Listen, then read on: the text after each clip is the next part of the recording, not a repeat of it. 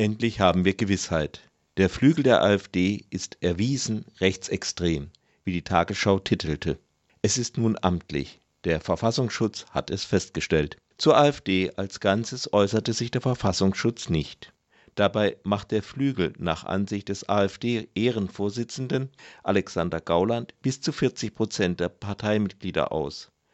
Der Verfassungsschutz sieht ihn kleiner, bei bis zu 7000 Anhängern, was dann aber immer noch immer gut 20 Prozent der AfD wären.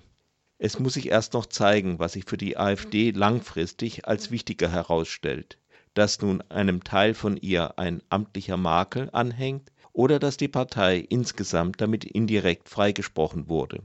Den Chef der thüringischen AfD und FDP-Steigbügelhalter Björn Höcke durfte man ja schon eine Weile einen Faschisten nennen.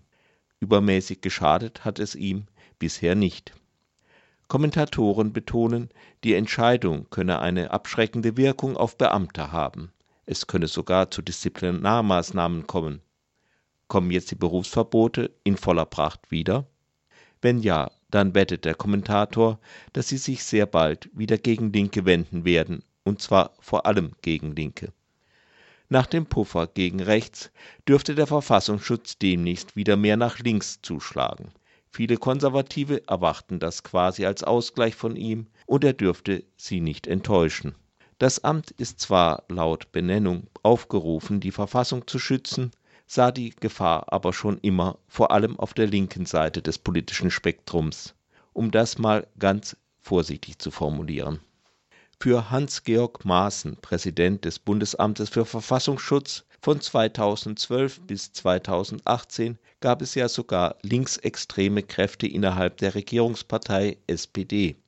Noch im Amt hatte er sein Verständnis der im Grundgesetz garantierten Pressefreiheit offenbart, indem er zwei Journalisten von Netzpolitik.org wegen Landesverrats anzeigte nach seiner lange umkämpften Versetzung in den Ruhestand trat Maaßen der Werteunion bei, erschien in Viktor Orbáns staatlichem Fernsehen, um vor Einwanderung zu warnen, verteidigte Heinz-Christian Strache in der Ibiza-Affäre weiter. Maaßens Vorgänger Heinz Fromm bat um seine Versetzung in den Ruhestand, nachdem umfangreiche Aktenvernichtungen im Zusammenhang mit der NSU-Affäre bekannt geworden waren vor dem Untersuchungsausschuss des Bundestages sagte Fromm, er sei in der Sache von seinen Mitarbeitern hinters Licht geführt worden.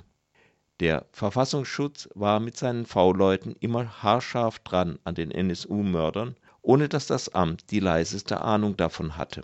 Das ist jedenfalls der Stand nach den plötzlichen massenhaften Aktenvernichtungen.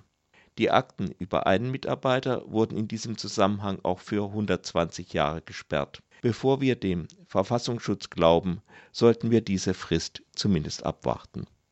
Die Rechtslastigkeit des Verfassungsschutzes ist an zahlreichen Beispielen zu belegen. Doch abgesehen davon brauchen wir nicht wirklich ein Amt, um uns eine Meinung über Höcke, Kalbitz, Gauland, Storch, Weidel und die ganze AfD zu bilden.